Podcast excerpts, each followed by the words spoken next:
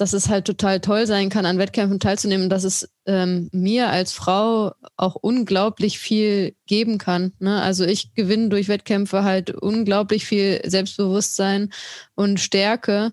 Ähm, und ähm, man, man lernt da irgendwie auch, wie es ist, ein Ziel zu erreichen, auf das man hingearbeitet hat.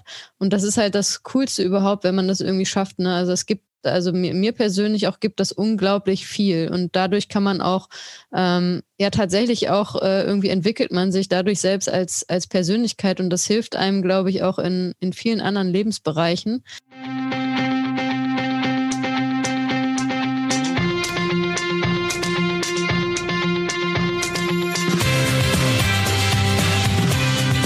Endlich mehr Sport, der Podcast für Couch Potatoes und Gelegenheitssportler, die mehr Bewegung und Sport in ihr Leben bringen wollen. Hast du dich auch schon mal gefragt, warum bei Wettkämpfen zum Teil deutlich weniger Frauen an der Startlinie stehen? Also ich habe mich das schon öfters gefragt und eine Antwort fällt mir aus meiner männlichen Perspektive sehr schwer. Anders geht es dann natürlich meiner Trainerkollegin Hanna Brandner, die da viel tiefer im Thema steckt. Hanna ist Lauf- und Triathlon-Trainerin bei den Ausdauercoaches, hat mit den Feen Berlin eine Ausdauersportgruppe nur für Frauen gegründet und liebt selbst Wettkämpfe. Eine echte Expertin bei dem Thema also, was nicht nur meine weiblichen Hörerinnen interessieren sollte. Viel Spaß im heutigen Interview.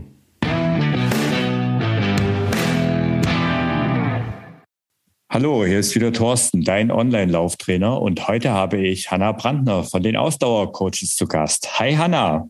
Hi Thorsten, schön, dass ich bei dir zu Gast sein darf. Ja, ist ja super, dass du da bist. Wir wollen ja heute ein wenig über das Thema Frauen im Sport und speziell auch Frauen bei Wettkämpfen sprechen. Es finden ja nun endlich wieder mehr und mehr Wettkämpfe statt. Hanna, wie oft stehst du eigentlich so im Schnitt im Jahr an der Startlinie? Boah, das ist echt eine gute Frage, weil ich, wenn ich da so zurückblicke auf die letzten Jahre, ähm, variiert das doch von Jahr zu Jahr durchaus. Also es gab mal eine Zeit, wo ich wirklich praktisch jeden Wettkampf mitgenommen habe, den man nur mitnehmen kann. Ähm, da, wo ich wirklich, also kann ich gar nicht sagen, aber wirklich viele Wettkämpfe gemacht habe. Mittlerweile ähm, ist das so ein bisschen fokussierter wirklich auf äh, große Hauptwettkämpfe. Ich bin ja auch gerne auf den langen Distanzen unterwegs. Davon kann man ja auch jetzt nicht so viele im Jahr machen. Ähm, und jetzt hatten wir natürlich durch Corona ähm, da auch eine längere Wettkampfpause gehabt. Also ich habe jetzt tatsächlich jetzt in diesem Jahr meinen ersten Wettkampf wieder gemacht ähm, seit ähm, Corona seit, ich glaube, im Herbst 2019 hatte ich da den letzten Wettkampf gemacht.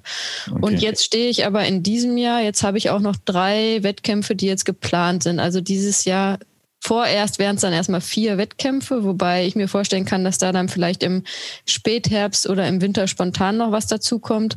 Aber so grundsätzlich äh, mache ich sehr regelmäßig Wettkämpfe und ähm, ja, wie gesagt, es gab mal eine Zeit, da war das locker zweistellig. Ähm, wow. Mittlerweile ist das vielleicht eher so im Bereich von, ähm, ja, je nach Jahr fünf bis zehn Wettkämpfe vielleicht, würde ich sagen. Wobei, okay. wie gesagt, durch Corona das natürlich sich ein bisschen geändert. Ja, okay, das ist ja alles ein bisschen anders geworden. Ähm, und wenn wir von Wettkämpfe reden, dann reden wir bei dir von Triathlon, von Laufen, oder?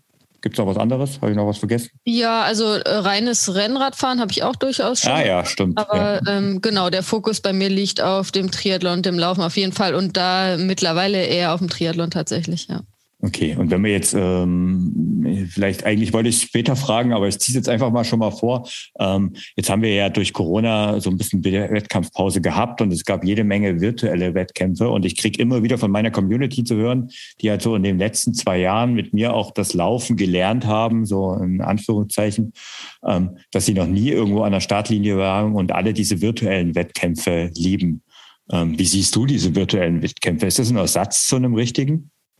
Nee, also ich glaube, das ist kein Ersatz an sich. Also ich glaube, es ist halt einfach was anderes. Ich finde das total super, dass viele die Chance genutzt haben, jetzt in der mhm. ja, normalen Wettkampfpause durch Corona dann an virtuellen Wettkämpfen teilzunehmen. Also ich glaube, das ist eine mhm. super Sache. Das, wie du ja auch schon erzählst aus deiner Community, ich glaube, das hat auch viele Leute ähm, ja beim, beim Laufen gehalten, wenn wir jetzt vom Laufen sprechen.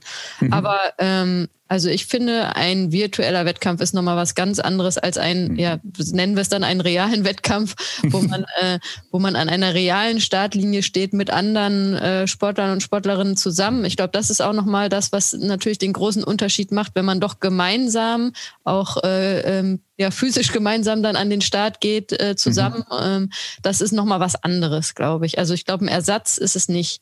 Aber ähm, okay. ähm, ja, eine gute, also ja, ähm, eine gute Ergänzung, auch sonst eine gute Ergänzung vielleicht. Es mhm. gibt ja auch Leute, die ähm, für die auch da, zu dem Thema kommen wir ja vielleicht noch, ähm, wo die Hürde relativ groß ist, ja. die innere mhm. Hürde, um an einem Wettkampf teilzunehmen. Und da ist vielleicht auch so ein virtueller Wettkampf äh, vielleicht der erste Schritt zum realen Wettkampf dann.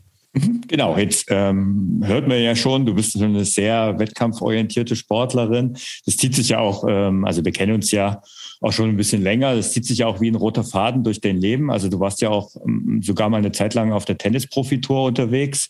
Warum, also was fasziniert dich an diesen Wett an Wettkämpfen so sehr? Gute Frage. Ähm, also ähm, ja, wie du sagst, also ich, ich sage ja immer, ich bin jetzt in meinem zweiten Sportlerleben. Mein erstes Sportlerinnenleben war äh, der Tennissport, den ich sehr intensiv betrieben habe. Und danach kam dann quasi ähm, ja ohne große Pause der Ausdauersport. Ähm, also ich würde das mal unterteilen. Beim Tennis ähm, ist das für mich ein ganz anderer Wettkampf als im Ausdauersport tatsächlich, weil das war für mich, äh, das ist auch so der große Unterschied, weil man da immer so diesen direkten Gegner oder die, die, die mhm. Gegnerin hat. Ähm, und ähm, im Ausdauersport, was ich da halt sehr genieße, ist eben, dass man, wie ich vorhin auch schon gesagt habe, ähm, mit vielen anderen gemeinsam an die Startlinie geht. Und wenn wir jetzt äh, vom Laufen sprechen, wo du dich ja hauptsächlich bewegst, ähm, man geht mit vielen anderen Leuten an die Startlinie. Wir haben alle das gleiche Ziel. Wir wollen alle ins Ziel kommen. Ähm, wir sind aber vielleicht total unterschiedlich. Wir haben auch ganz unterschiedliche Leistungsklassen, aber am Ende haben wir alle dasselbe Ziel und wir respektieren uns, glaube ich, auch alle dafür, dass wir da jetzt gemeinsam an den Start äh, gehen. Und wenn wir jetzt, äh, sage ich mal, zum Beispiel den Marathon nehmen, dann ist es total egal, ob jemand jetzt das Ziel hat, zweieinhalb Stunden für den Marathon zu brauchen oder jemand fünfeinhalb Stunden für den Marathon braucht. Ähm, die respektieren sich, glaube ich, äh, beide gleichermaßen. Und das finde ich irgendwie total cool ähm, beim Ausdauersport, bei den Wettkämpfen, dass da jeder geht an die Stadien und hat sein eigenes Ziel und ich muss ja selbst laufen, also ich muss das selbst irgendwie schaffen. Da hilft mir niemand anders dabei. Aber am Ende habe ich trotzdem irgendwie so ähm, viele Gleichgesinnte, die dasselbe Ziel angehen, ob, ob, mhm. auch wenn die einen ganz anderen Background haben und eine okay. ganz andere Leistungsklasse. Und das finde ich ja. irgendwie total faszinierend. Und ähm, ja, wenn ich das noch hinzufügen darf, mhm ähm, für einen selber halt, ne? Also so, wenn wir jetzt von so einem Lauf sprechen, egal ob das jetzt ein 5-Kilometer-Lauf ist oder ein Marathon ist oder irgendwas dazwischen, ist das ja was, wofür ich wahrscheinlich vorher trainiere und wo ich mich darauf vorbereite. Also man hat ja so eine Reise davor, die man antritt, mit dem Ziel dann bei diesem Wettkampf. Äh, und da, der Wettkampf ist ja eigentlich nur die Belohnung für sich selber, für das Training, was man vorher gemacht hat. Mhm. Und ähm, das finde ich eigentlich auch total schön, dass man, dass man halt vorher ähm, das Training verfolgt und da auch natürlich äh, sein Herz so ein bisschen reinsteckt auch. Und dann am Ende, beim der Wettkampf ist ja dann die Belohnung, mit der man sich zeigt, okay, ich habe jetzt super trainiert und jetzt belohne ich mich dafür. Und das finde ich eigentlich auch total schön.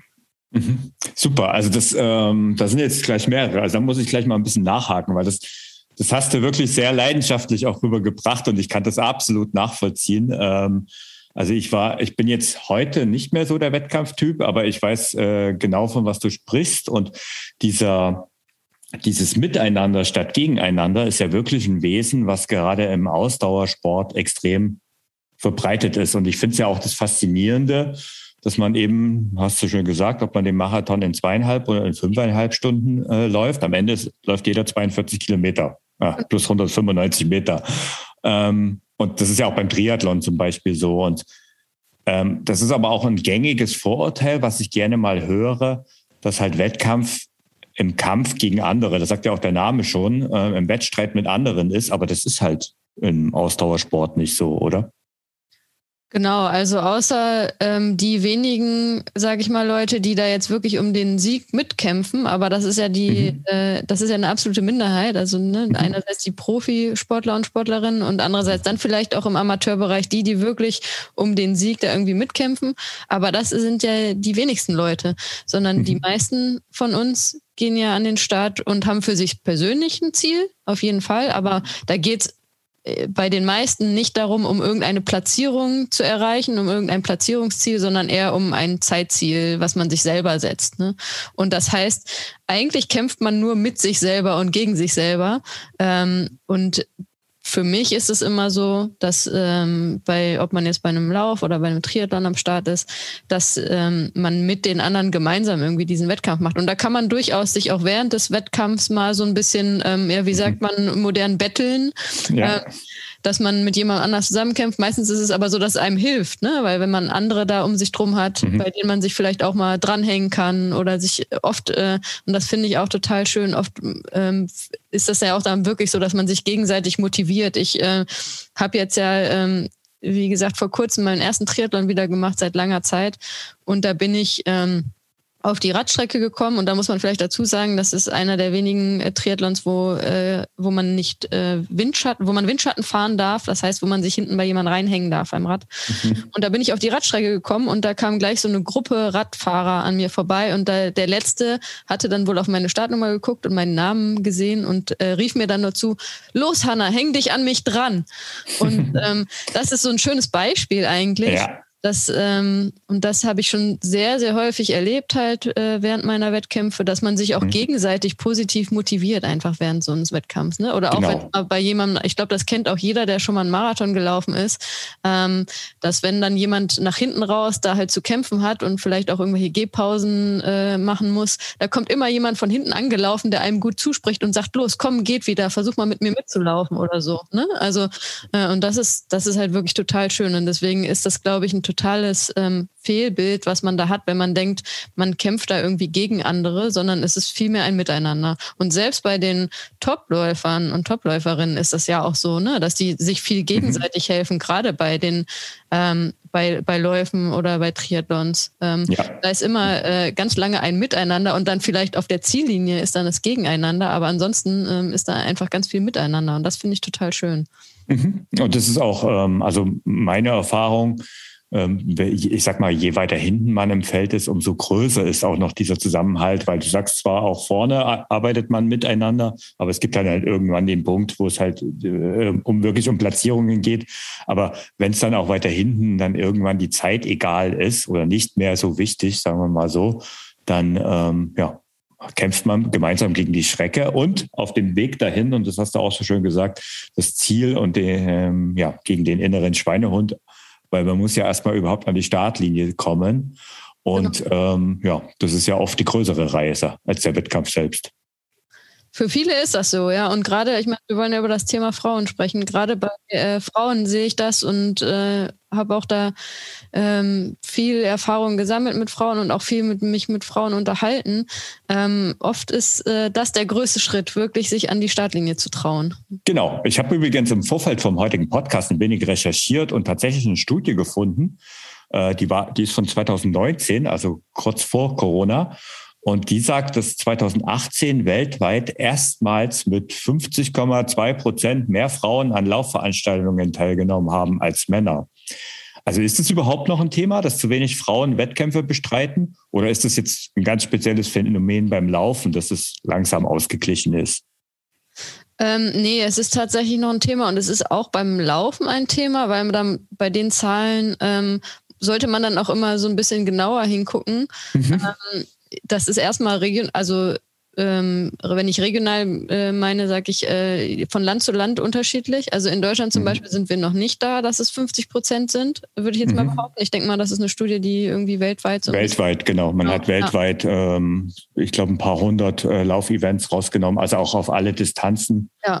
Ähm, ja.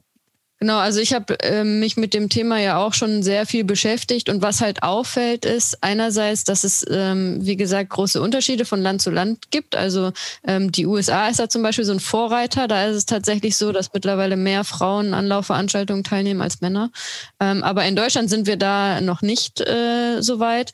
Und was auch noch ganz interessant ist, ist, dass halt eher auf den kürzeren Distanzen die Frauen sich trauen. Aber je länger die Distanzen werden, desto geringer wird wieder die Anzahl an Frauen, die irgendwie teilnimmt. Jetzt zum Beispiel, wenn ich wieder in den Triathlon gehen darf, am letzten Wochenende, oh, ich weiß gar nicht, wann du uns ausstrahlst, aber. Ja,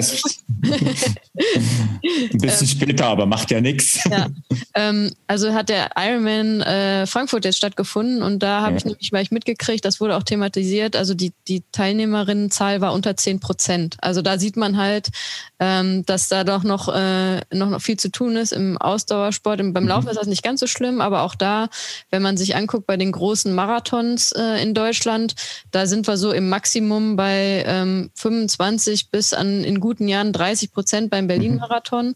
Und bei den anderen Marathons wird das aber dann schon wieder weniger. So, also das heißt, auf den kürzeren Distanzen sind wir da schon gut. Wenn wir so auf fünf Kilometer oder auch zehn Kilometer gucken, aber wenn wir da dann auf die längeren Distanzen wieder gucken, ist da immer noch einiges zu tun. Dass wir ja. sagen, wir haben so annähernd eine 50-50-Verteilung, die meiner Meinung mhm. nach ja äh, anzustreben ist, weil wieso sollten nicht genauso viele Frauen laufen äh, wie Männer bei Wettkämpfen? Ja, es gibt ja annähernd so viele Frauen oder sogar ein paar, paar mehr Frauen als genau. Männer auf der Welt. Also muss auch der, normalerweise der Anteil gleich sein. Äh, spannend ist, wir haben es jetzt nicht abgesprochen, aber ich habe diese Zahlen auch mit diesen Strecken da. Mhm. Ähm, in dieser Studie ist es so, dass bei fünf Kilometer Rennen ähm, der Frauenanteil knapp über 60 Prozent liegt und beim Marathon nur noch bei 30 Prozent. Also genau. das ist genau das, was du sagst. Und ja, ähm, ja du hast auch schon das Beispiel Triathlon gebracht. Ähm, dort ist es ja echt gravierend. Also im Ironman-Bereich ist es ganz krass, wenn du jetzt mit diesen 90 und 10 sagst. Ähm, ich habe hier ein paar Zahlen, wo es halt also mindestens 80 Prozent Männeranteil ist, also bei, bei mittleren und längeren Distanzen. Und ich finde das auch, also gerade ich habe ja auch jahrelang Triathlon gemacht und ähm, ich habe auch sehr viel mit Frauen trainiert, ähm, weil es meiner Meinung nach auch viel entspannter war, muss ich auch dazu sagen. Ähm, und es ist ja so, in Sachen Ausdauer sind Frauen ja mindestens genauso leistungsfähig wie Männer. Also das ist ja ähm, eigentlich erwiesen, dass da die Unterschiede marginal sind. Woran liegt es deiner Meinung nach, dass, die Frau, dass der Frauenanteil bei längeren Läufen trotzdem oder bei längeren Triathlon stark sinkt? Also ich glaube also, halt grund, ja, also ich glaube grundsätzlich, dass Frauen halt viel mehr Gedanken sich machen darüber, ob sie das wirklich schaffen. Ja, also da sind auch, sage ich mal, die die Selbstzweifel, glaube ich, viel, viel größer als, als bei Männern. Und ich glaube, bei, bei der ganzen Diskussion muss man immer sagen, klar, wir reden jetzt grundsätzlich über Frauen und genau. grundsätzlich über Männer. Da gibt's natürlich ja. immer auch äh, solche und solche, aber mhm. wir reden ja jetzt von so einer Tendenz. Ne? Ja. Äh, und ähm, da sage ich mal so ein ganz plattes Beispiel ist der Mann, der dann irgendwie in der Silvesternacht mit seinen Kumpels irgendwie ein bisschen einen über den Durst trinkt und sagt, ja, ich mache nächstes Jahr irgendwie einen Marathon oder ich mache nächstes Jahr einen Ironman oder so, lass mal eine Wette abschließen und dann macht er das und dann trainiert er daraufhin. Auf so eine Idee äh, würde eine Frau, glaube ich, eher nicht kommen, weil ähm, weil wir Frauen da doch äh, viel mehr drüber nachdenken, ob wir das überhaupt schaffen, ob wir, de, ob wir gut genug dafür sind. Und das natürlich je, je größer die Herausforderung ist, wenn wir jetzt mal sagen, je länger die Distanz äh, wird, desto größer ist natürlich auch die Herausforderung, desto größer sind auch, glaube ich, diese Selbstzweifel, die wir haben und dass wir da unglaublich viel drüber nachdenken. Und ein Mann tendiert eher dazu zu sagen, ja, ich mache einfach mal ne? und ich trainiere mal und das wird schon irgendwie klappen. Ähm, und ja. ähm, ich glaube, das ist so der erste Punkt, der dann schon mal äh, eine große Zahl von Frauen davon abhält, ähm, sowas sich vorzunehmen. Ne? Ähm, dann gibt es natürlich noch andere Faktoren. Also gerade wenn wir über das Training für jetzt einen Ironman zum Beispiel sprechen, ähm, nimmt das natürlich wahnsinnig viel Zeit in Anspruch.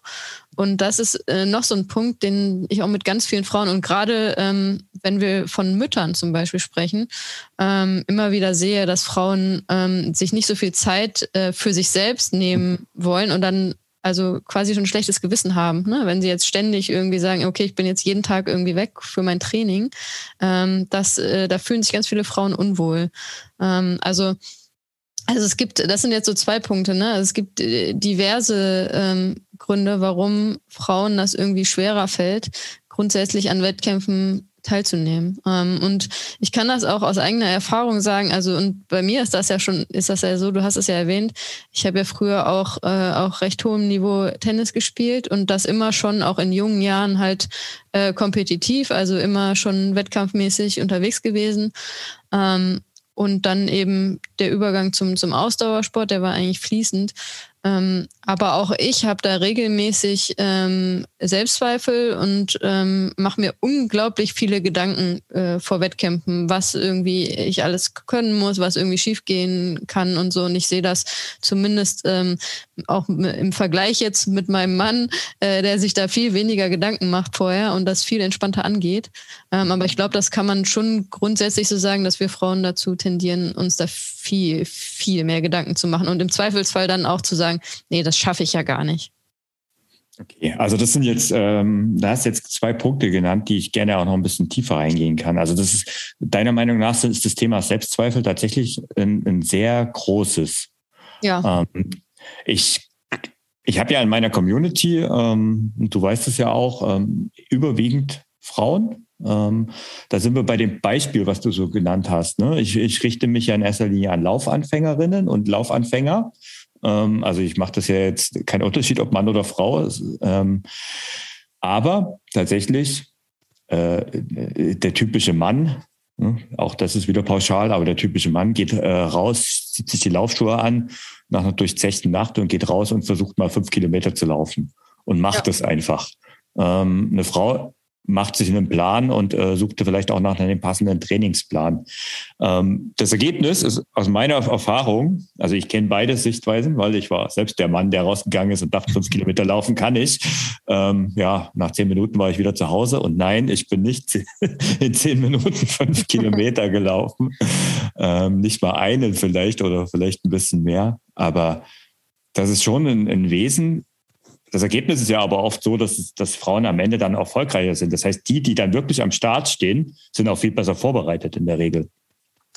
Auf jeden Fall, ja, wie gesagt, weil ähm, wir Frauen machen uns da unglaublich viele mhm. Gedanken vorher und das heißt natürlich auch, wir haben alles irgendwie durchdacht und sind da sehr gut vorbereitet. Und das, was du jetzt auch mit dem ersten Lauf schon so beschrieben hast, ich meine, da gibt's ja auch Studien zu, ne? Das ist ja mhm. auch nachgewiesen, dass auch ähm, wir Frauen uns das bei Läufen besser einteilen. Ne? Also ich glaube, es gibt diverse Studien zu Marathons auch, ähm, wo bewiesen ist, dass, ähm, dass die Frauen sich grundsätzlich das Rennen besser einteilen, die Männer ähm, nach hinten mehr abfallen und die Frauen mhm. gleichmäßiger laufen, weil sie sich ja. einfach das Rennen besser einteilen. Ne? Ja. Das ist tatsächlich ja. so.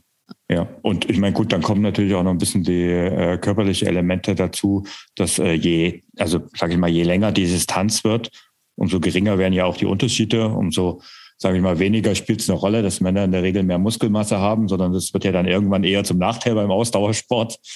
Ähm, ja, im Ultrabereich ist es ja oft so, dass es mittlerweile ja schon Rennen gibt, wo Frauen Männer schlagen. Ne? Also das ja. muss man ja auch sehen. Ja. Mhm.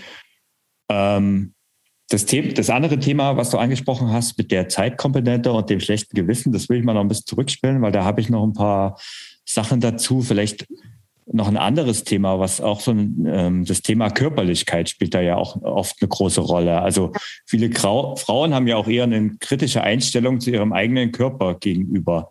Ist das auch ein Grund, warum es eben dann zu Selbstzweifeln und mangelndem Selbstbewusstsein kommt? Also ich würde sagen, auf jeden Fall. Ja, also auch da ähm, habe ich schon viele Frauen erlebt, ähm, die sich wahnsinnig Gedanken darüber machen. Und das ist ja, auch wenn ich jetzt wieder über den Triathlon-Sport spreche, noch ein bisschen mhm. äh, krasser vielleicht beim, als beim Laufen, weil man da ja meistens diesen engen Einteiler anhat, ne, wo man wirklich mhm. auch jedes Gramm Fett irgendwie sehen kann, äh, mhm. jede, jede kleine Speckrolle.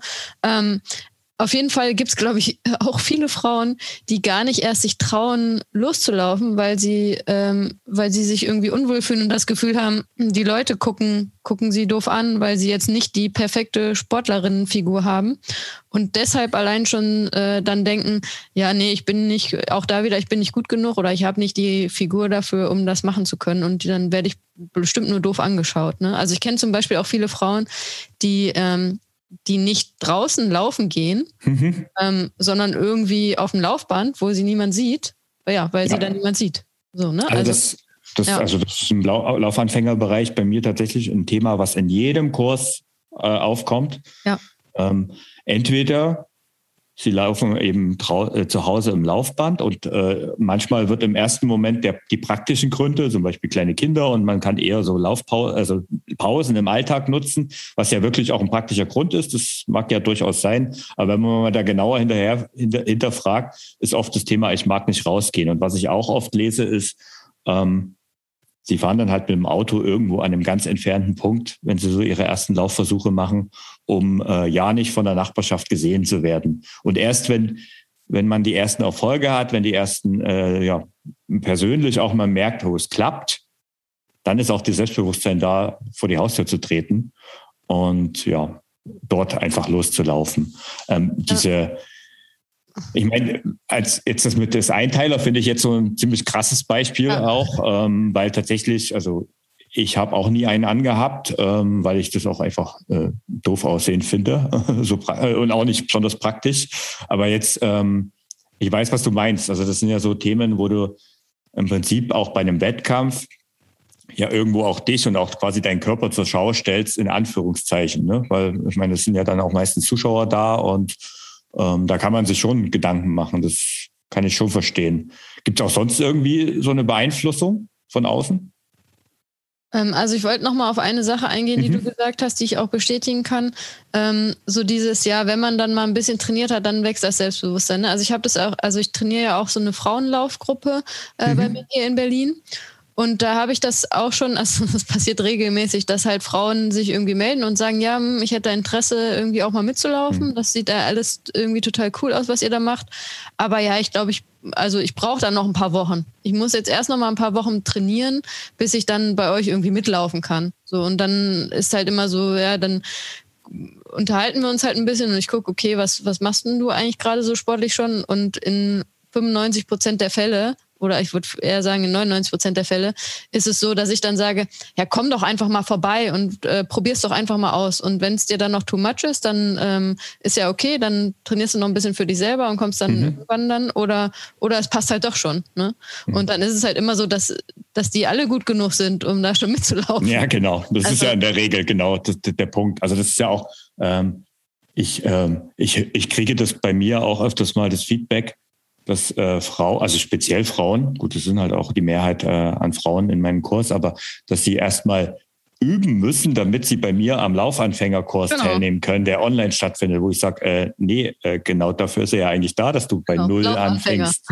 genau, sagt ja schon der Name. Und naja, gut, es ist halt, manchmal ist, äh, findet man so ein paar Pläne im Netz, wo halt die eben, oder die Mehrheit der Pläne im Netz sind halt nicht unbedingt an Laufanfänger, aber ich richte mich ja da wirklich explizit dran. Und ich würde gar nicht auf die Idee kommen, da, da bringe ich jetzt mal meine männliche Komponente ein, äh, im Anfängerkurs vorher zu üben, ob das jetzt, äh, ob ich das kann, weil äh, ja. dafür gehe ich doch dahin.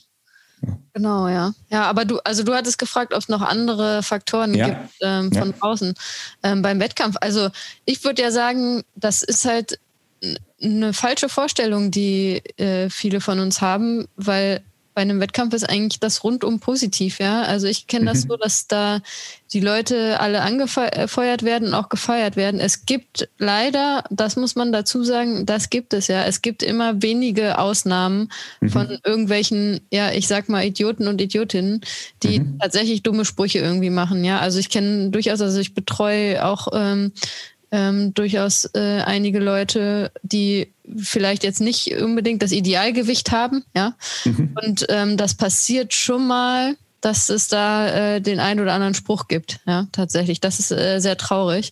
Ähm, aber Im das, Wettkampf oder eher auch im Alltag? Also ist es dann ein Unterschied zwischen Wettkampf und Alltag? Mm, ähm, ich würde sagen, verbal ist es vielleicht tendenziell eher, dass es mal im Wettkampf passiert, aber okay. ähm, ich glaube, so im Alltag ist es dann auch so, dass die Leute durchaus irgendwie die Blicke mitkriegen von den Leuten. Ne? Wenn jemand mhm. jetzt die sportliche Idealfigur hat und dann läuft, dass da durchaus auch geguckt wird. Ne? Also das, ähm, das ist schon der Fall. Aber das muss man halt betonen, das sind wirklich die Ausnahmen. Ne? Das sind wenige, äh, wenige Menschen, die da irgendwie meinen, sie müssten da irgendwelche blöden Sprüche machen. Ähm, mhm. Die meisten Leute schätzen das und ähm, ich kenne das auch von, äh, von meiner Läufer-Community ähm, und kann das auch nur selber sagen. Also im Gegenteil eigentlich. Wenn jemand jetzt äh, ein paar Kilos zu viel mitzuschleppen hat, äh, wir alle wissen irgendwie, wie sich das anfühlt, die, ähm, die den Sport auch machen, da habe ich doch umso mehr Respekt für, dass, äh, dass sie das trotzdem machen und trotzdem durchziehen, ähm, als wenn jetzt jemand den perfekten Körper hat und dann einfach locker flockig laufen kann. Ne? Ja, also eigentlich also habe ich viel größeren Respekt vor dem oder derjenigen, die mhm. den Sport machen, auch wenn sie eben nicht da jetzt den super perfekten Sportlerkörper haben. Ne? Ja, also das kann ich 100 Prozent so unterschreiben, weil das ist ähm, auch etwas, was, was ich so mein, meine Erfahrung aus den letzten Jahren ist, wo ich sage, äh, ja, Hut ab für denen, die es trotzdem der Herausforderung stellen und die Herausforderung, ähm, fünf Kilometer sind zwar, oder auch zehn oder wie viel dann auch immer, sind zwar immer die gleiche Strecke, aber jemand mit äh, ein paar Kilo mehr hat natürlich auch mehr Leistung zu erbringen, um das Ganze zu machen. Das ist reine Physik an der Stelle auch. Und das muss man halt trotzdem erstmal schaffen. Jetzt machen eigentlich äh, Frauen insgesamt weniger Sport als Männer. Also ich glaube ja persönlich nicht. Mhm. Ähm, aber da habe ich vielleicht auch durch meine sehr weiblich geprägte Community im Ausdauerblock ein leicht verzerrtes Bild. Was meinst du? Also, ähm, ja, spannende Frage. Also ich würde auch sagen, eher nicht. Ähm, mhm. Aber wenn wir dann wieder zum Thema Wettkampf kommen, also ich glaube, es machen mhm. mehr äh, Männer wettkampfspezifischen Sport. Ja, okay. Ähm, aber mhm. Sport an sich würde ich sogar eher, wenn ich mich festlegen müsste, würde ich sogar eher sagen, Frauen machen mehr Sport als Männer, so grundsätzlich. Mhm. Weil, ähm, ich glaube, auch da glaube ich, wo wir wieder bei diesem ähm, körperliche Ideale und so sind. Ich mhm. glaube, Frauen sind grundsätzlich ein bisschen körperbewusster und auch gesundheitsbewusster unterwegs als Männer. Und äh, deshalb ähm, glaube ich, ist es grundsätzlich so, dass ähm, mehr Frauen Sport machen als Männer. Wenn wir dann allerdings zum Wettkampfsport machen, sehe ich das wieder andersrum. Ja, und das sind wir, also wir sind natürlich jetzt sehr wieder sehr pauschal, aber das ist halt leider so, wenn wir das so ein Thema so allgemein besprechen. Aber ähm, ja, du hast schon recht. Also äh, diese, ich sag jetzt mal Gesundheitssport, hm. ähm, Gesundheits- und Körperaspekt Sport, der ist sicherlich bei den Frauen mehr ausgeprägt. Äh, bei den Männern tendiert, also da ist vielleicht auch im Ausdauersport das noch ein bisschen verbreiteter als jetzt im Kraftsport oder so. Aber bei den Männern tendiert es dann auch schnell in Richtung Wettkampf. Da sind wir eigentlich eher beim Punkt. Also das war ja auch meine, muss ich ja ganz offen sagen, also es war ja auch meine Motivation am Anfang. Da war es jetzt, also ich habe zwar körperlich extrem abgebaut gehabt, mhm. ähm, aber meine Motivation war jetzt nicht irgendwie einen muskulären Körper zu bekommen. Das war überhaupt nicht wichtig, sondern ich wollte eigentlich einen Wettkampf schaffen und wollte mich selbst, mir selbst was beweisen.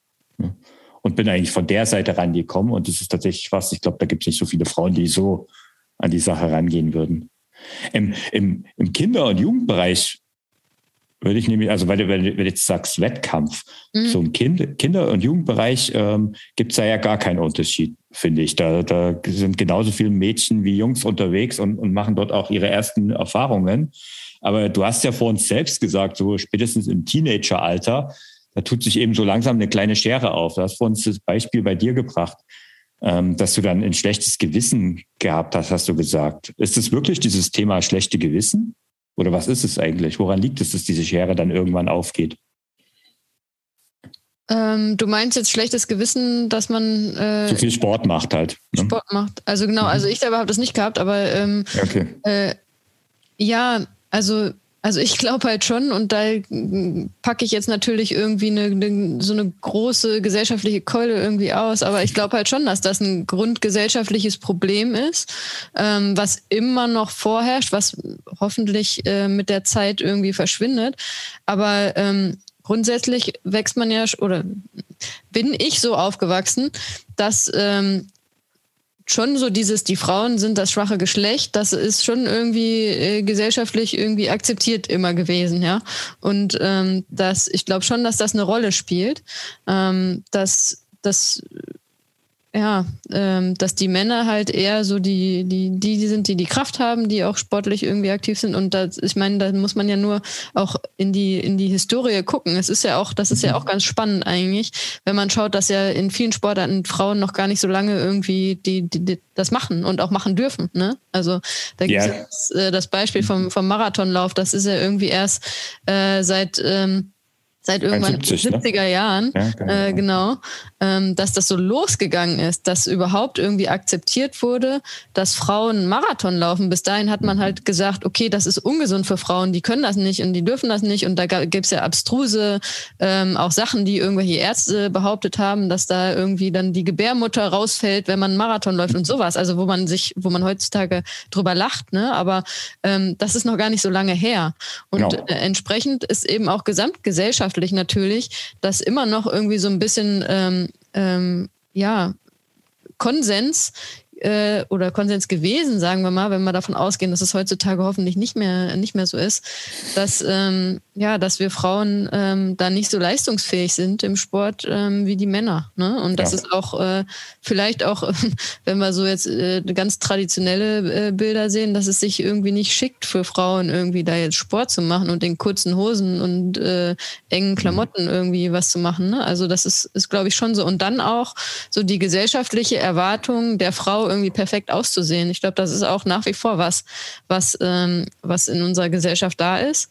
Ähm, das, was, wo, glaube ich, viele Mädchen und, und das ist, ich meine, ich will ja gar nicht den großen Bogen spannen, aber ähm, ich glaube, da gibt's äh, viel, ganz viele junge Frauen, die, äh, wenn man sie mal fragt, ähm, die sagen können, ja, das ist für mich schon mal ein Thema gewesen. Irgendwie so dieses, äh, ich muss, ich selbst muss irgendwie perfekt aussehen und ähm, das ist eher äh, nach wie vor, glaube ich, eher bei Frauen als äh, bei Männern der Fall.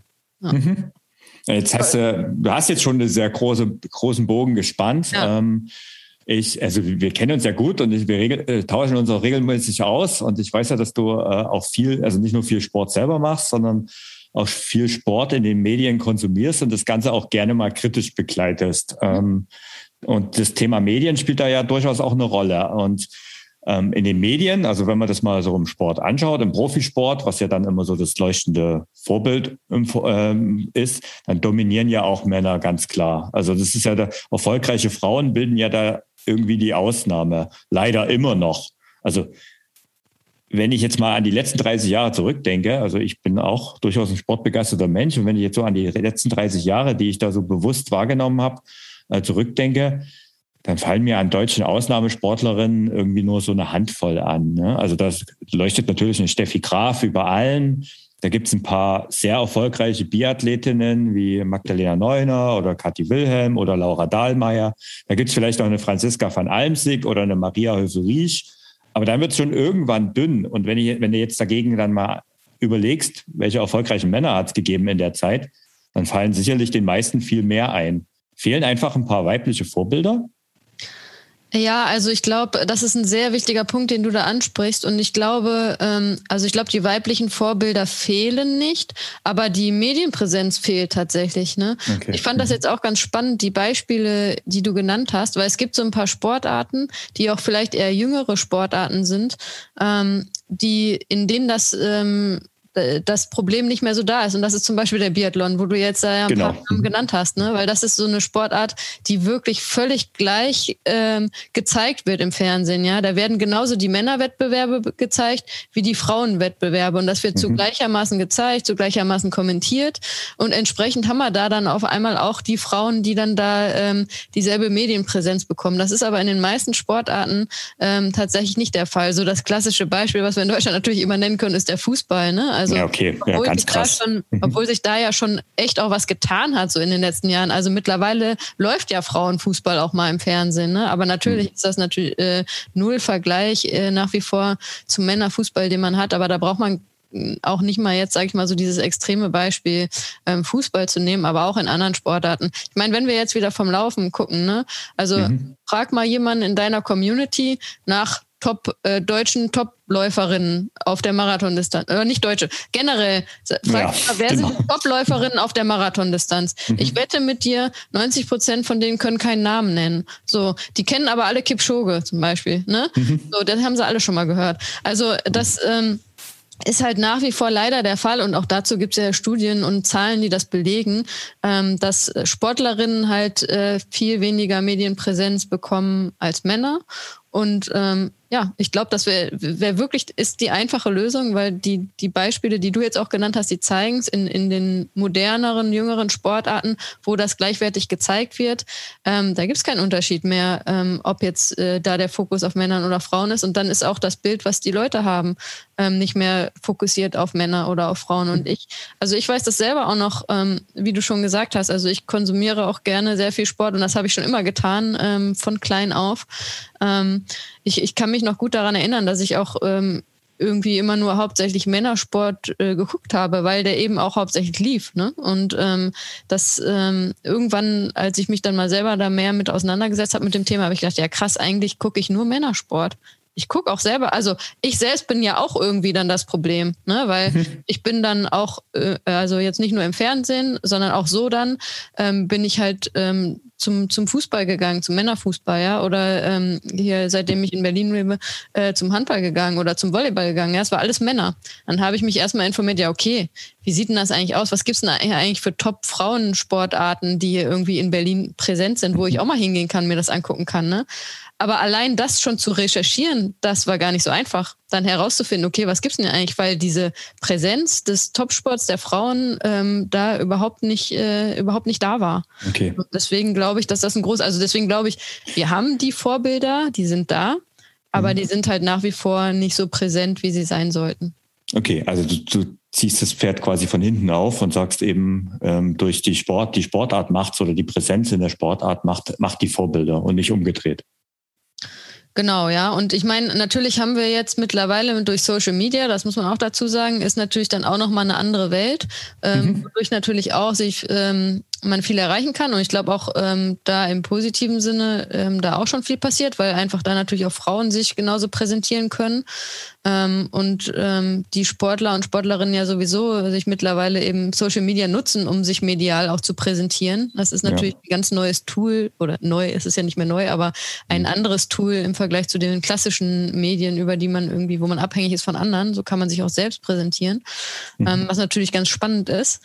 Ähm, aber ja, nach wie vor ist es so, dass ähm, wir, glaube ich, ähm, noch dahin kommen müssen, mehr ähm, weibliche Vorbilder in den Medien zu sehen. Und da spreche ich auch nicht nur von den Sportlern und Sportlerinnen, sondern auch von allem drumherum. Ne? Und da mhm. sieht man aber, dass sich da sehr viel tut, wenn man guckt, was zum Beispiel Sportreporterinnen angeht. Ja?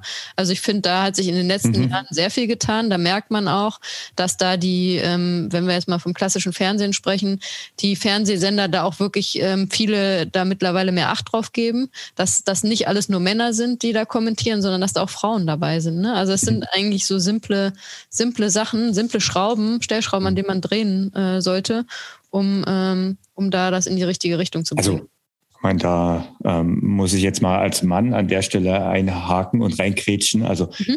ähm, wenn ich jetzt höre dass, oder ab und zu mal lese, dass jetzt äh, äh im Jahre 2021 bei der Europameisterschaft des, äh, des, der Männer beim Fußball eine Diskussion gibt, ob es da weibliche Reporterinnen gibt.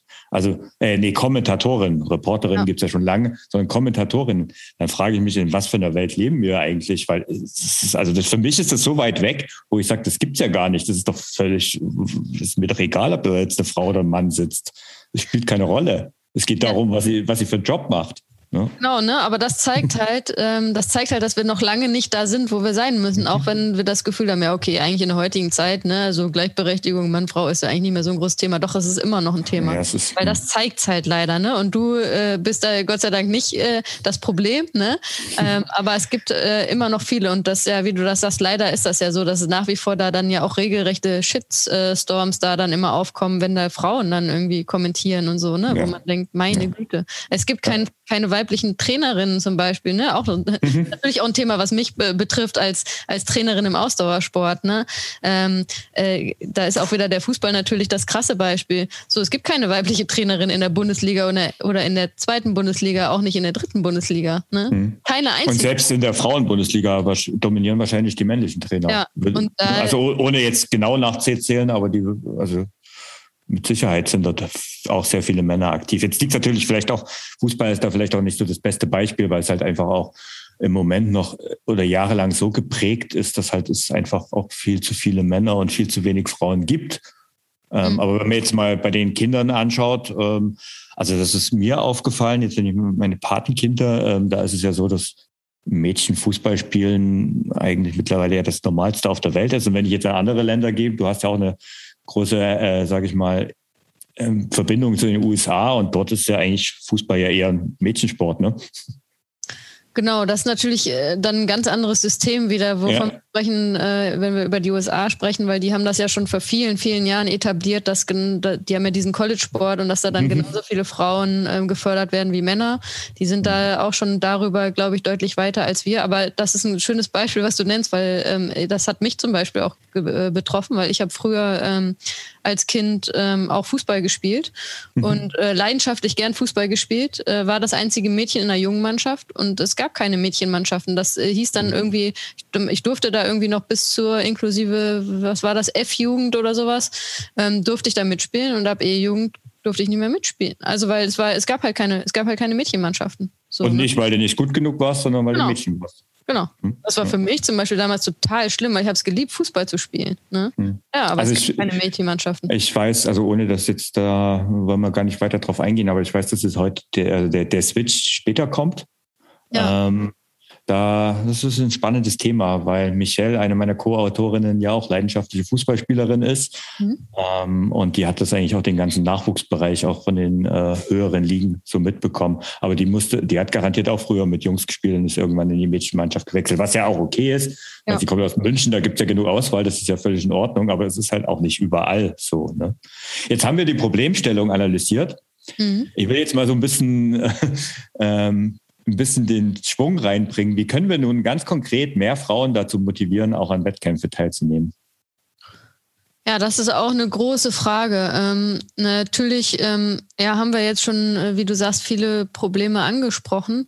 Und mhm. da gilt es halt auch, also ne, was wir jetzt zuletzt angesprochen haben, natürlich die Präsenz in den Medien. Also da gilt es halt irgendwie erstmal, dass es normal ist, irgendwie, dass, äh, dass Frauen äh, Sport machen, dass, dass dass das äh, immer noch viel präsenter wird für, für alle Frauen, dass sie sehen, ja, okay, äh, ähm, auch vielleicht zu sehen, ne, nicht nur, wenn, dass wir jetzt nicht nur von irgendwelchen Top-Sportlerinnen widersprechen, sondern von, äh, von, von der ganz normalen Durchschnittsfrau, ja. Ähm, dass mhm. man sagt, ja, okay, ähm, ich muss jetzt nicht hier die perfekte Sportlerin sein, sondern ich sehe, okay, da sind auch, ist auch hier die Hausfrau von nebenan, die irgendwie da beim 5-Kilometer-Lauf mitläuft oder vielleicht sogar beim Marathon. Ja, gerade die. Genau. ne?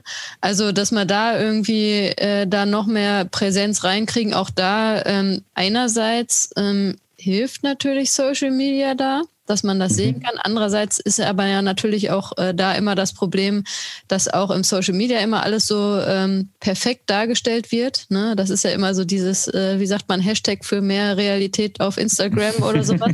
ja. ähm, genau, also dass man da auch irgendwie, ähm, das könnte man nutzen, dass man da mehr zeigt, okay, ganz normale äh, Frauen irgendwie machen ja auch den Sport. Mhm. Das ist, glaube glaub ich, ganz, ganz wichtig. Ähm, und dann halt auch einfach Frauen zu zeigen, und das versuche ich halt auch ähm, irgendwie so zu vermitteln, dass halt gerade, und wir haben das Thema Wettkämpfe, ähm, dass, dass es halt total toll sein kann, an Wettkämpfen teilzunehmen, dass es ähm, mir als Frau auch unglaublich viel geben kann. Ne? Also ich gewinne durch Wettkämpfe halt unglaublich viel Selbstbewusstsein und Stärke. Ähm, und ähm, man, man lernt da irgendwie auch, wie es ist, ein Ziel zu erreichen, auf das man hingearbeitet hat. Und das ist halt das Coolste überhaupt, wenn man das irgendwie schafft. Ne? Also es gibt also mir, mir persönlich auch gibt das unglaublich viel. Und dadurch kann man auch ähm, ja tatsächlich auch äh, irgendwie entwickelt man sich dadurch selbst als als Persönlichkeit. Und das hilft einem glaube ich auch in in vielen anderen Lebensbereichen. Ähm, wenn man Wettkämpfen wenn man auf Wettkämpfe trainiert und die dann auch absolviert. Und mit den ganzen Höhen und Tiefen die dazugehören das muss man glaube ich auch ganz klar sagen wo wir wieder beim Thema wären für mehr Realität. Also das ist ja nicht äh, irgendwie läuft nicht mhm. immer alles nach Plan. Im Gegenteil ähm, oft muss man da irgendwie ähm, immer reagieren und, und Sachen anpassen.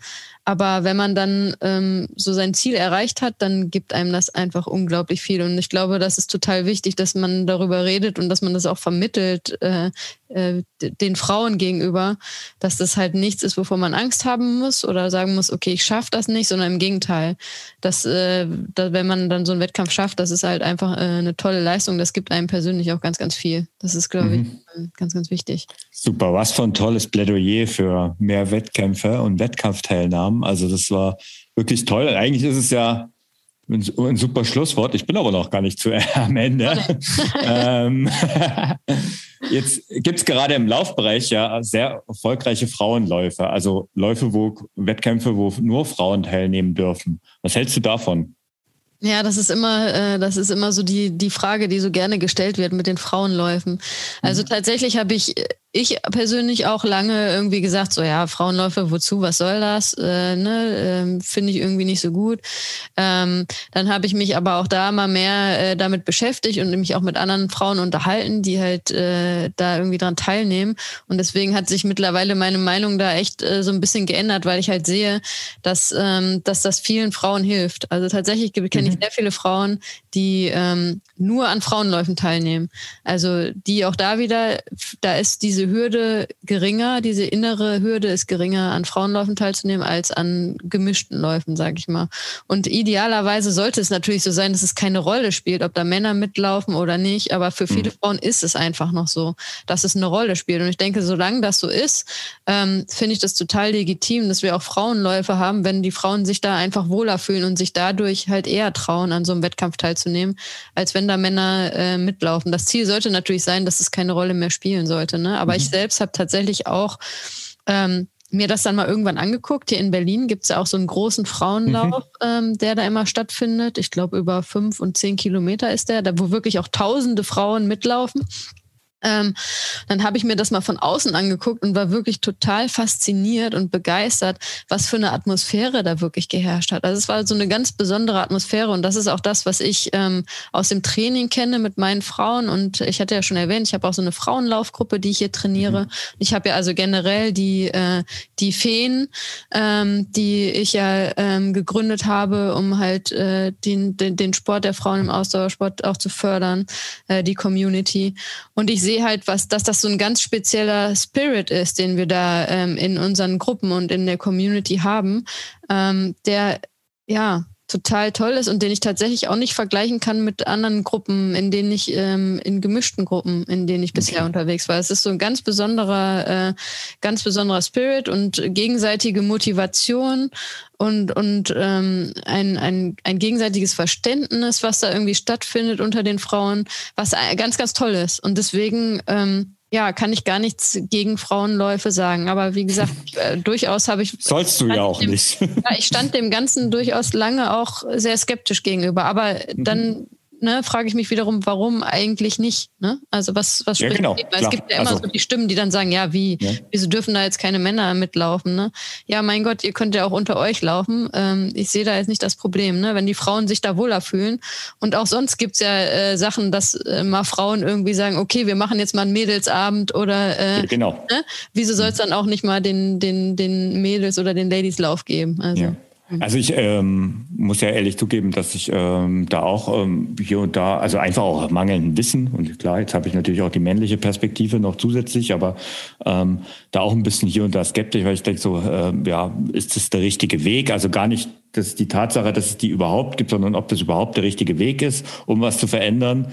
Ähm, aber da hast du eigentlich auch schon im Vorfeld, also das ist jetzt gar nicht über unser Interview, sondern über unseren Austausch, mir schon hier und da mal die, die Augen geöffnet und äh, gesagt, hier, äh, genau, das, was du eigentlich jetzt auch schon wunderbar gesagt hast, ähm, ja, wem es hilft. Und, und wenn das wirklich der erste Schritt ist, um wirklich rauszukommen und mal die nächste Erfahrung zu machen, ja, super. Ja. Toll, ne? Und ich meine, Idealerweise, das sage ich jetzt mal äh, nochmal so on top, idealerweise hat man damit so viel Selbstvertrauen und so viel Spaß und so viel Stärke auch erfahren, dass es dann irgendwann auch keine Rolle spielt, wenn man dann halt den nächsten Lauf angeht, ob das jetzt ein reiner Frauenlauf ist oder ein gemischter. Ne? Genau. Ähm, jetzt weiß ich, du hast ja eigentlich, eigentlich hast du meine nächste Frage schon vorweggenommen. Du, du hast bei den, mit den Feen Berlin ja eine rein weibliche Lauftrainingsgruppe oder sagen wir mal Trainingsgruppe, weil ihr macht ja nicht nur Laufen, ne, ihr geht auch Radfahren. Ähm, ja, und das machst du mit voller Leidenschaft. Das war jetzt nicht zu überhören. ähm, und du sprichst auch immer mit voller Begeisterung darüber. Ähm, was ist eigentlich nochmal, vielleicht nochmal konkreter, was ist das Tolle daran, dass es eben eine reine Frauengruppe ist? Und, und um, also ihr trainiert ja gemeinsam. Ja. Ihr habt auch das Ziel, weiß ich gar nicht, ob das so ist, aber das kannst du gerne nochmal ein bisschen erläutern. Ihr habt das mhm. Ziel, dass ihr äh, gemeinsam oder auch einzeln an Wettkämpfe teilnehmt, oder? Das mhm. ist der genau, Hintergrund. ja. ja. Vielleicht sagst du noch was dazu. Ja, ähm, ja, das ist echt gar nicht so einfach zu beantworten, weil ich kann das gar nicht so äh, greifen, warum, also ähm, was, was da jetzt so die konkreten Aspekte sind, warum das so toll ist. Ne? Also ich, bei mir ist es ja auch so, wir haben es ja angeschlagen, ich bin ja, ähm, ich bin ja früh schon auch mit dem Tennissport irgendwie groß geworden und da war immer äh, Mädchen und Jungen zusammen. Und wie gesagt, ich habe in mhm. einer reinen jungen Mannschaft Fußball gespielt. So, ne? Mhm. Also für mich war so dieses Thema ähm, nur irgendwie mit Mädchen oder nur mit Frauen war lange Zeit kein Thema. Und ähm, dann habe ich aber, wie gesagt, irgendwann gemerkt, dass das halt für viele Frauen ein Thema ist und dass es hilfreich sein kann, wenn man da untereinander ist. Und äh, mit meiner eigenen Trainingsgruppe, die ich da trainiere, habe ich das dann am eigenen Leib irgendwie gespürt. Ähm, wie, wie toll das ist. Also ja, wie gesagt, das ist so ein bisschen wie, wenn man sagt, ja, wir machen mal so einen Mädelsabend, ne? Mhm. Da ist man schon halt unter sich und redet da vielleicht auch über andere Themen. Ähm, und ähm, aber ja, natürlich ist es auch einfach so, und das kann ich auch aus meiner eigenen Erfahrung als Trainerin sagen. Ähm, als Frau, und das würde ich jetzt einfach mal so auch wieder hier so völlig bescheuert pauschal reinschmeißen, aber ähm, ich bin der Überzeugung, dass das so ist. Äh, als Frau kann ich eine Frau halt besser verstehen. Ne? Ist einfach so. Ähm, äh, eine Frau hat halt andere Gedankengänge als ein Mann vielleicht grundsätzlich. Und auch da natürlich pauschalisiere ich und da gibt's immer andere Beispiele auch, äh, ohne Frage. Aber ähm, es, ähm, ja, es ist halt irgendwie so ein anderes ähm, Miteinander, ein, vielleicht so ein tieferes Verständnis, was man hat. Man spürt mehr, was die, ähm, die Probleme der anderen sind und was irgendwie einem auch helfen kann. Und so mhm. unterstützt man sich dann gegenseitig, ne? Da sowohl im Training als auch ja in Bezug auf die Wettkämpfe. Und wir machen ja auch, also wir trainieren zusammen, wir machen Wettkämpfe zusammen, ähm, wir treffen uns uns aber auch darüber hinaus zusammen tatsächlich und äh, gehen mal gemeinsam gemeinsam auch was trinken, ne? Oder so. Mhm. Und ähm, das macht einfach unglaublich viel Spaß tatsächlich. Und das Schöne ist ja auch, dass äh, auch da, dass wir ja alle irgendwie, oder alle, viele von uns haben ja doch irgendwie äh, dann einen Mann an unserer Seite, die ähm, unterstützen das auch alle total, weil die halt auch sehen, ähm, dass wir da total aufgehen in dieser Gruppe. Ne? Und ähm, mhm. das ähm, ja, ist einfach ein ganz besonderer, äh, ein ganz besonderer äh, ja, Spirit. Ich weiß nicht, wie ich es anders sagen soll. Äh, ja, okay. Ein Miteinander, was, mhm. ähm, was irgendwie total schön ist. Und, äh, ist vielleicht auch der Aufruf an die Hörerinnen, weil ich meine, das ist natürlich, äh, hat nicht jeder die Möglichkeit, sowas in der Nähe zu haben. Ja. Aber ja, mal, vielleicht fangt ihr damit an, erstmal mit einer Freundin zusammenzulaufen. Das gibt es ja auch immer wieder, immer wieder. Ja. Und dann werden es vielleicht mal zwei, mal drei.